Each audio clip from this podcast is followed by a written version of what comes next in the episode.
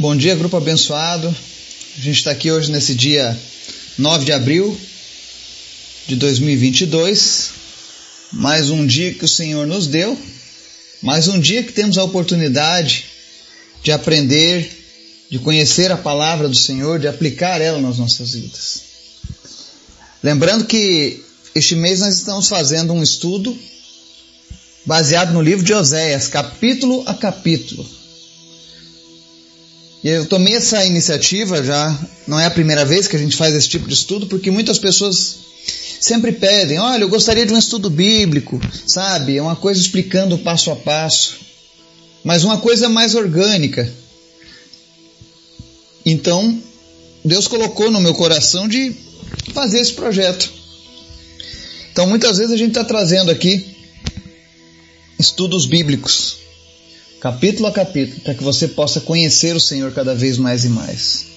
Entenda que o propósito de tudo isso é que você seja edificado na presença de Deus. Amém? Obrigado pela sua companhia todos os dias. Todos os dias você tem acompanhado eu e minha família. Temos orado juntos, chorado, nos alegrado na presença de Deus. Isso é muito bom. É esse tipo de amor que Deus planejou para os seus filhos, sabe?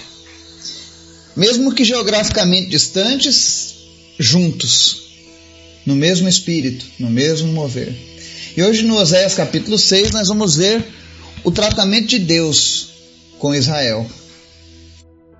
Nós vamos ver nesse estudo de hoje como Israel reage quando Deus lança aquela sentença sobre eles, tá? E o principal de tudo, Deus mostrando que ele prefere conhecimento ao invés de sacrifícios. Mas você já vai entender em detalhes o que é que Deus está querendo dizer com isso. Amém? Vamos orar? Obrigado, Jesus, por todas as coisas boas que o Senhor tem feito, por todas as respostas que o Senhor tem dado às nossas orações, por estar tomando conta dos nossos, por tomar conta, Deus, da nossa nação. Obrigado, Jesus é a tua graça, é a tua misericórdia a causa de não sermos consumidos. Obrigado pela tua paciência, Deus. Mesmo nos nossos pecados, mesmo nos nossos erros, o Senhor tem sido paciente. Eu te peço, Pai, visita a nossa nação, trazendo salvação, trazendo cura. Que nós sejamos uma nação conhecida como uma nação que segue, que ama, que vive na presença do Senhor. Alcança o Brasil. Alcança cada nação que está ouvindo essa mensagem agora. Que eu sei que esse é o desejo de todos aqueles que te conhecem, Pai. Obrigado por este grupo, Senhor. Eu tenho certeza que este grupo nasceu no teu coração. Cada pessoa que tem sido acrescentada aqui é uma pessoa que o Senhor estava chamando. Continua, meu Deus, derramando graça sobre a vida das pessoas que nos ouvem, que nos seguem, que nos acompanham. Mas principal, Deus, que elas sintam o desejo de te conhecer cada vez mais e que elas cresçam, que elas sejam edificadas, que elas tenham experiências sobrenaturais na tua presença. Obrigado, Jesus, por essa grande família, Pai. Eu quero te pedir, Pai, no nome de Jesus, visita agora aqueles que estão enfermos, aqueles que estão passando por alguma dificuldade financeira, problemas nos seus relacionamentos, Aquele que está querendo ser fortalecido para vencer o pecado em nome de Jesus, vem sobre essa pessoa agora e faz o teu milagre, Jesus. Faz aquilo que nós não podemos fazer. Tu és bom, tu és maravilhoso, Pai. Nós te amamos. Mas em especial, Pai, fala conosco nesse dia. Nos ensina a compreender a tua vontade. Nós oramos em nome do teu filho Jesus. Amém. Oséias capítulo 6, versos 1 ao 11 dizem assim: Venham, voltemos para o Senhor. Ele nos despedaçou, mas nos trará cura. Ele nos feriu, mas sarará as nossas feridas. Depois de dois dias, ele nos dará a vida novamente. Ao terceiro dia, ele nos restaurará para que vivamos em Sua presença. Conheçamos o Senhor, esforcemo-nos por conhecê-lo. Tão certo como nasce o sol, ele aparecerá. Virá para nós como as chuvas de inverno, como as chuvas de primavera que regam a terra. O que posso fazer com você, Efraim? O que posso fazer com você, Judá? Seu amor é como a neblina da manhã, como o primeiro orvalho que logo evapora. Por isso, eu os despedacei por meio dos meus profetas, eu os matei com as palavras da minha boca. Os meus juízos reluziram como relâmpagos sobre vocês. Pois desejo misericórdia e não sacrifícios, conhecimento de Deus em vez de holocaustos. Na cidade de Adão eles quebraram a aliança e me foram infiéis. Gileade é uma cidade de ímpios, maculada de sangue. Assim como os assaltantes ficam de emboscada à espera de um homem, assim fazem também os bandos de sacerdotes. Eles assassinam na estrada de Siquém e cometem outros crimes vergonhosos. Vi uma coisa terrível na terra de Israel. Ali Efraim se prostitui Israel está contaminado. Também para você, Judá, foi determinada uma colheita para quando eu trouxer de volta o meu povo. Amém? Deus segue falando ao seu povo, mas aqui nós vemos uma resposta de Israel. O verso 1 começa mostrando Israel dizendo: Venham, voltemos para o Senhor. Israel agora começa a entender que tudo aquilo que tinha acontecido com eles era a própria mão do Senhor querendo trazer eles de volta. E eles dizem: Ele nos despedaçou, mas nos trará cura. Ele nos feriu, mas sarará as nossas feridas. Essa talvez seja uma das maiores diferenças de quando nós entendemos o agir de Deus nas nossas vidas. Ainda que o Senhor venha falar conosco de uma maneira mais dura, mais forte, ainda que o Senhor pese a mão dele para nos ensinar alguma coisa, contudo haverá sempre uma certeza de que ele vai trazer restauração, de que ele vai sarar as nossas feridas. E quando é Deus que está agindo, a gente não fica magoado com Deus, a gente não fica chateado com Deus, porque nós entendemos que tudo aquilo que Ele está fazendo era para o nosso bem. O verso 2 aqui tem algo que tem um sentido profético. Ele diz assim: Depois de dois dias, Ele nos dará vida novamente. Ao terceiro dia, Ele nos restaurará para que vivamos em Sua presença. Aqui o profeta estava dizendo que a visitação de Deus durante o cativeiro de Israel seria, seria breve. Seriam apenas algum, um, um pequeno espaço de tempo, mas logo Deus estaria restaurando. E a segunda mensagem que a gente tira desse versículo é uma referência ao Cristo, que ressuscitou ao terceiro dia para que vivamos em Sua presença. Se hoje eu e você temos o livre acesso ao Deus Pai, é por causa do sacrifício de Jesus, porque ao terceiro dia ele ressuscitou. Não há na história nenhum conhecimento de outro Deus ressurreto que esteja vivo, de um Deus que tenha vindo à terra e escolhido sofrer e morrer por amor àqueles que ele havia criado. É por isso que Jesus é tão bom, é por isso que Jesus é tão maravilhoso. E o verso 3 talvez seja o ponto chave desse capítulo de Osés. Ele diz assim: Conheçamos o Senhor esforcemo-nos por conhecê-lo. Tão certo como nasce o sol, ele aparecerá, virá para nós como as chuvas de inverno, como as chuvas de primavera que regam a terra. O propósito de Deus não é que você e eu tenhamos uma religião. O propósito de Deus é que eu e você conheçamos a Ele de fato. E conhecer a Deus envolve esforço, envolve esmurrar a carne, envolve sair do comodismo. Porque para você orar, para você ler a Bíblia, para você abrir mão das coisas que antes te afastavam de Deus, como a pornografia,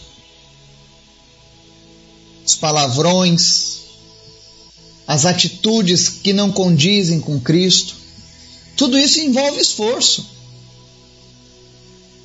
Mas aqui a palavra diz que tão certo como nasce o sol, ele aparecerá.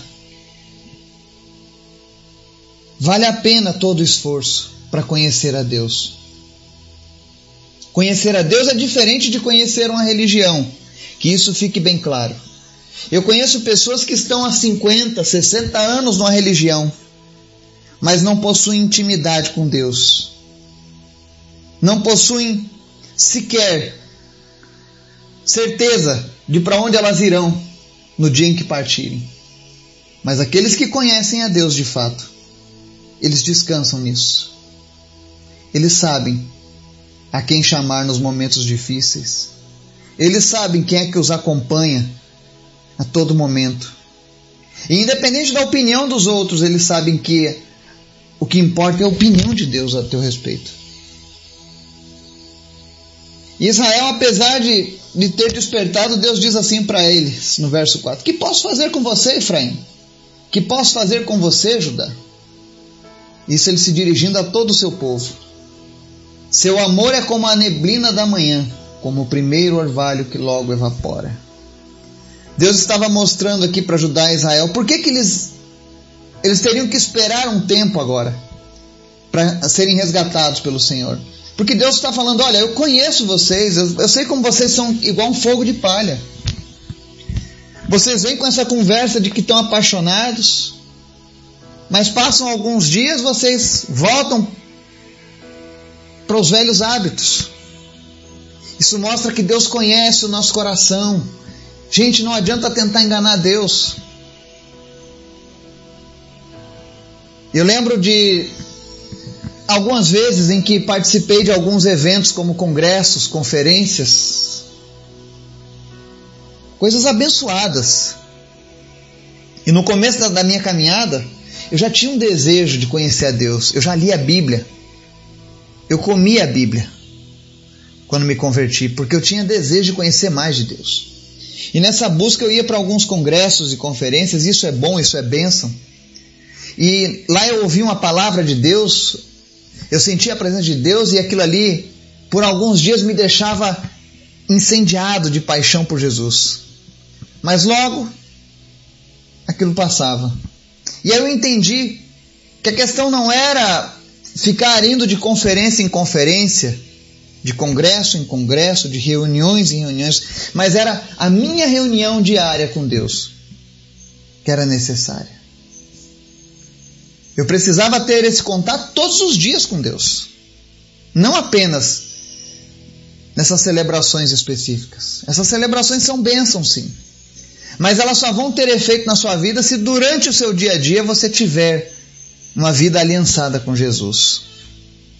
Porque senão nós vamos ser como Judá e Israel, como o orvalho da manhã. De manhãzinha está tudo molhadinho. Mas ali pelas 8 horas, 9 horas da manhã já está tudo seco, pelo menos aqui na Bahia. Ou seja, desapareceu. Assim é o amor de muitos por Deus. Na hora que você está precisando, na hora que você está necessitado, a misericórdia do Senhor vem sobre você e você acha aquilo maravilhoso. E por algum tempo você consegue andar com Deus. Mas depois passa aquele desejo e você volta a fazer tudo como fazia antigamente se afasta de Deus. E não é isso que Deus deseja para mim e para você. Deus quer que a gente seja constante na Sua presença. Israel não era constante, mas eu e você podemos, porque hoje nós temos o Espírito Santo que nos visita. O verso 5 ele diz assim: Por isso eu os despedacei por meio dos meus profetas, eu os matei com palavras da minha boca. Os profetas eles sempre tiveram a tarefa, a função de denunciar o pecado do povo. Até hoje, nos nossos dias, existem profetas do Senhor. Pessoas que não se vendem, pessoas que, que não são compradas pela corrupção deste mundo, que não estão alinhadas com os, os padrões morais deste mundo decaído, mas pessoas que estão alinhadas com a palavra de Deus. E por ela, elas correm riscos, elas não se preocupam o que vão pensar acerca delas. Se vão chamar de louco, de fanático, de alienado, não. Mas ele tem uma preocupação em alcançar o perdido, em dizer: olha, isso está errado, isso vai trazer um problema sério, mudem os seus caminhos. É isso que o profeta fazia, é isso que o profeta faz nos nossos dias. E Deus usou muitas vezes os profetas para falar com Israel, mas era um povo obstinado, teimoso. E por que, que Deus fazia isso tudo, gente? Verso 6: Pois desejo misericórdia e não sacrifícios, conhecimento de Deus em vez de holocaustos. Para Deus, Ele não está nem aí se você fez a caminhada de Santiago de Compostela, ou se você lavou uma escadaria de uma igreja, com escova de dentes, ou se você dá açoites nas suas costas quando você sente que você fez algo errado. Isso para Deus não é nada, porque Ele não pede isso de nós. O que Ele pede é: me conheçam. Eu não quero que vocês venham oferecer sacrifícios para mim. Eu não quero que vocês entreguem holocaustos pelo pecado de vocês, mas eu quero que vocês me conheçam, eu quero que vocês sejam meus amigos, eu quero que vocês sejam meus filhos, eu quero que vocês sejam íntimos. Eu quero que vocês entrem na minha casa. Abram a porta da geladeira. Sirvam-se daquilo que vocês necessitam, assim como um filho faz na casa de um pai, de uma mãe. Eu quero que vocês quando vierem na minha presença, na minha casa, você possa deitar no sofá, colocar os pés em cima do sofá. Porque isso, é, isso é uma coisa que os filhos fazem quando eles têm intimidade com os pais. É quando eu estiver deitado na minha cama, vocês venham e pulem, me abracem,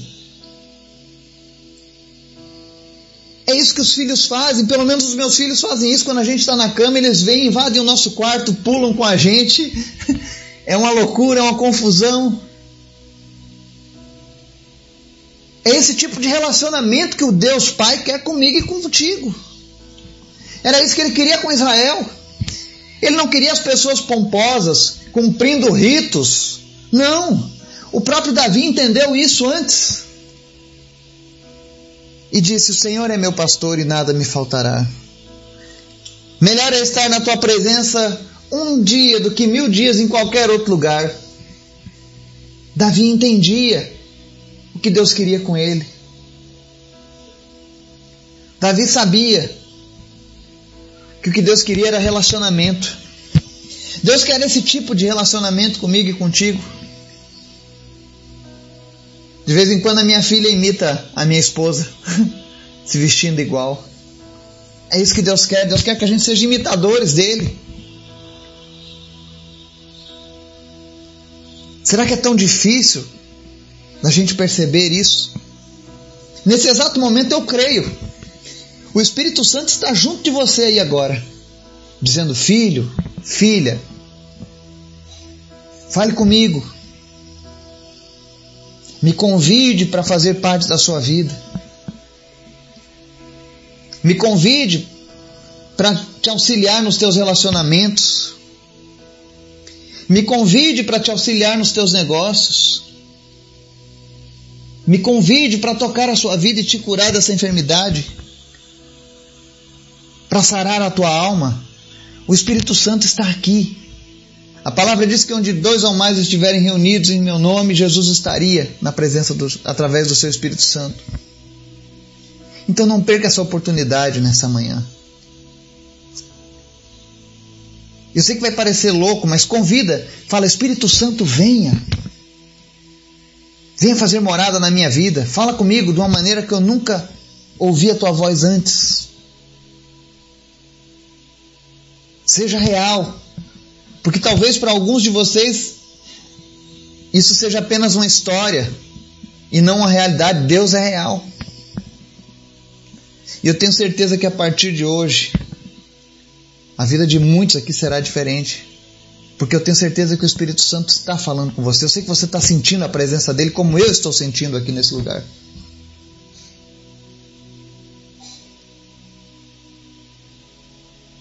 Era sempre isso. Deus só queria isso. Que as pessoas o conhecessem. E é esse o desejo de Deus para mim e para você hoje. Conheça mais a Deus. Se dedique a Deus. Se esforce para conhecê-lo. Não se dê por satisfeito com o que você tem de conhecimento. Eu até hoje não me dou por satisfeito. Todos os dias eu estou aprendendo algo novo com Deus. E eu tenho certeza que até o dia dele me levar, eu ainda não terei conhecido tudo. Porque há uma imensidão de conhecimento em Deus. Que Deus nos abençoe, nos guarde, em nome de Jesus. Amém.